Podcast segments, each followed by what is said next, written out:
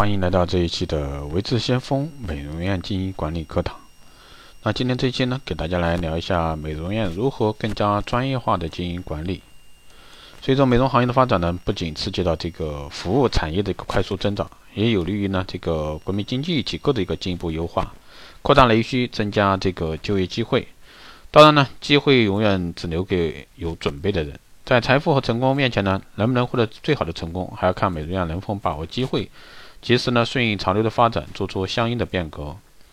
首先呢，我们要注重专业的技术加标准化的服务。美容行业呢是服务行业，准入门槛虽然说很低，但是其专业性和标准化呢却丝毫不能马虎。如果说没有娴熟的专业手法，没有细致入微的服务水准，不能够满足顾客的需求。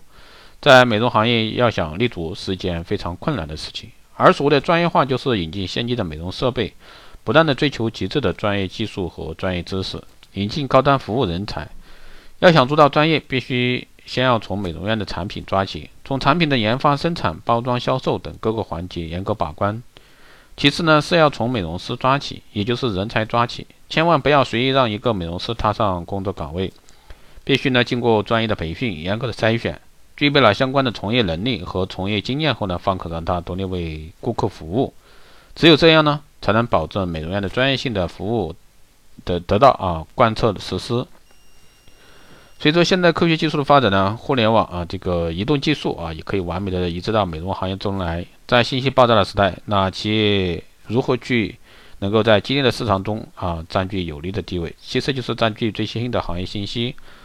把握这个移动互联网运用到这个美容院日常经营管理中来，能够大大的节约节约这个人力成本，而且呢，提高美容院在顾客心中的档次，对美容院整体品牌形象提升呢，也是有极大的帮助的。当然，好的美容院经营管理模式是重要。如果说一个人生搬硬套的去用，却不一定能够取得好的成功。最好的办法呢，是借鉴别人的成功经验，自己呢加以消化吸收，去其糟粕，取其精华。千万不能说哎，精僵化啊，机械的套用。无论是美容院产品还是专业技术，在信息爆炸的时候呢，更新速率啊都是相当快的。那如果我们永远只能模仿，那永远只能会看见别人的背影。第二呢是人情化的管理配合规范化的制度。美容行业呢缺乏优秀的人才，人才难得是所有美容行业人士普遍的共识。如何能够管理好员工，留住优秀员工，培养出优秀的人才？成就才能成为啊这个重中之重。现在的员工呢管理非常难，尤其是一些九零后啊这个八五后的员工个性化比较强。如果说单靠制度化规范的管理是很难让他们信服的。因此呢，人性化管理就非常必要。作为一个美容院管理人员，及时了解员工的心声，多和员工沟通，帮助员工呢一起成长进步。给员工良好的发展平台和职业规划前景，让他们呢愿意跟你做，那这样呢留住一批优秀的人才也是不难的啊。当然了，没有规矩不成方圆，任何一家美容企业规范化的管理制度是必要的。制度呢大过经总经理啊，唯有规范化的管理，做到公平公正的管理员工，让每一个员工呢都有公平竞争的生存环境，才能够让大家心服口服。制度呢是一家美容院管理的底线，一旦有人冲破底线，无论他们是优秀的人才，都必须严格的加以处理。第三呢是多元化的经营模式，以规避风险。在专业化的技术呢、高品质的服务、科学范、科学规范化的一个管理支持下呢，美容院的经营管理就不会存在太大的问题。但是，无论多么完美的经营者，都必须有风险意识，主要有这个居安思危的意识。时刻想着如何去规避啊美容院经营过程中可能存在的风险。那这些风险来源途径呢有很多，比如说美容院选址呀、技术瑕疵呀、顾客纠纷呀，这些风险呢不可避免。但是呢，我们可以尽可能的把风险降到最低。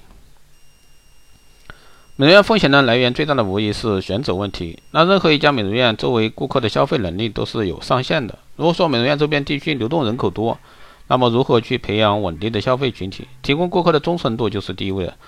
当然，美容院的专业技术水平也很重要。如果说美容院的美容师没有过硬的专业技术积累，没有娴熟的美容手法支撑，难免呢会引起一些顾客的不满，最后导致顾客流失，甚至呢出现美容院和顾客之间的纠纷等等。当然，这个产品安全性能问题、仪器安全问题等等。无疑不是风险来源。那如何从细节着手解决这些问题，就是我们每一个美容院经营管理者必须时刻警惕的问题。好的，以上呢就是今天带给大家的这一期的节目，希望对各位有所帮助。当然，如果说你对我们的美容院经营管理、私人定制服务以及光电中心加盟，还有光电医美课程感兴趣的，欢迎在后台加微信二八二四七八六七幺三二八二四七八六七幺三，备注电台听众，可以快速通过。好的，这期节目就这样，我们下期再见。